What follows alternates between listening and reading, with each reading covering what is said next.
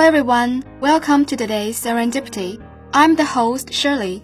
Hi, I'm the host Sherry. You must hear about London, hearing about its graceful scenery in streets, hearing about its elegant downtown London. 你一定听说过伦敦吧？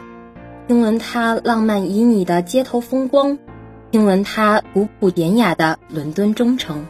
Though you haven't arrived in London, you still can visit this charming London city with us.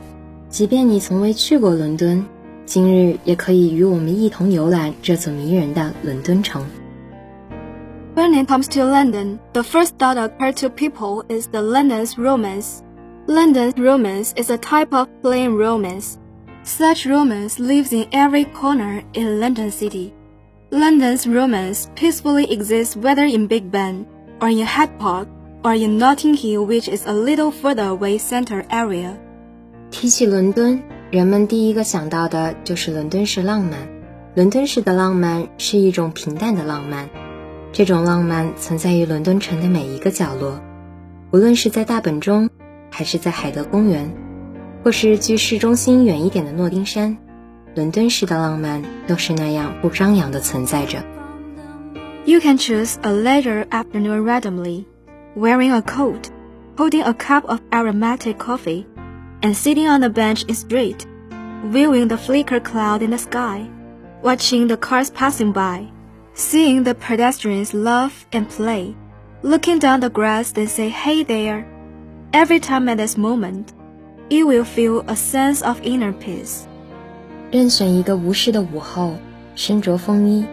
手中握着一杯浓香四溢的咖啡， 坐在街道上的长椅上，看着伦敦忽明忽暗的云，看着街道上来往的车辆，看着路旁嬉笑的行人，对着脚边的新绿说一句“你好啊”，每每这时，内心就会变得无比平和。There is a park named Lincoln's Innfield. Cycling through the streets and corners, a huge sarcophagus lies in front of you. Standing in the middle of the road, the building stands out from the surrounding buildings. Coming close, the building is carved with a mark that has been on magazines, newspapers, and books from countless times. A ruler and a compass, which is the sign of Freemasonry. The building is exactly owned by Freemasonry, called Freemasons Hall. 伦敦城中有一个名为 Lincoln's Inn 的公园，骑车行于大街小巷之中。拐过几个街角，一栋体量巨大的石棺状建筑矗立于眼前。 这座建筑突兀地站在路的中央，和周围的建筑格格不入。走近一看，建筑的入口雕刻着一个曾无数次在杂志、报纸、书籍上出现的标志——一个圆规下横放一把尺子，共济会的标志。这座建筑正是属于共济会，名为 Freemasons Hall。London is a shrine for lovers to meet. Capsule Cabin, which is located above London Eye, is a relatively private space. If encountered a non-holiday night, while visitors are sparse, you can book a big capsule cabin with a lover and appreciate the beauty of night London just for two.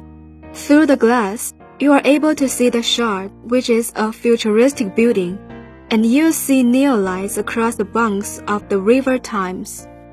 伦敦城是恋人相聚的圣地。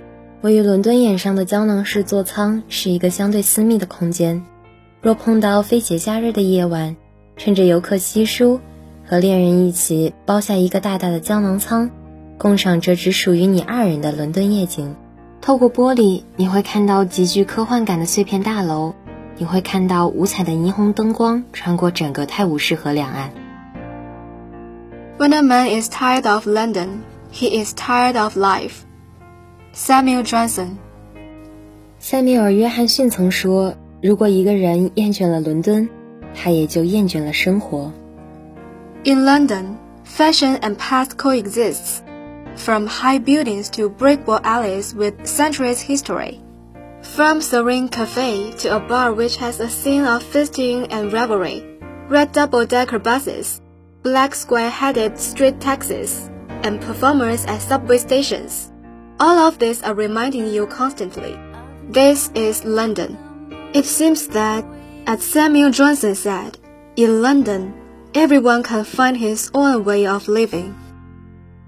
在伦敦，新潮与复古并存，从高楼大厦到有着几百年历史的砖墙小巷，从安谧的咖啡馆到灯红酒绿的酒吧，红色的双层巴士，黑色方头的街头的士，地铁站里演唱的艺人，这些都在提醒着你，这就是伦敦。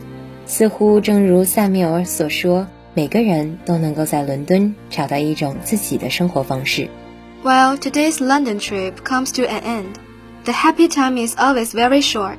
It's time for us to say goodbye. Thanks for the editor Adil, and also thanks for the instructors Zoe and Rachel. See you next time. See you.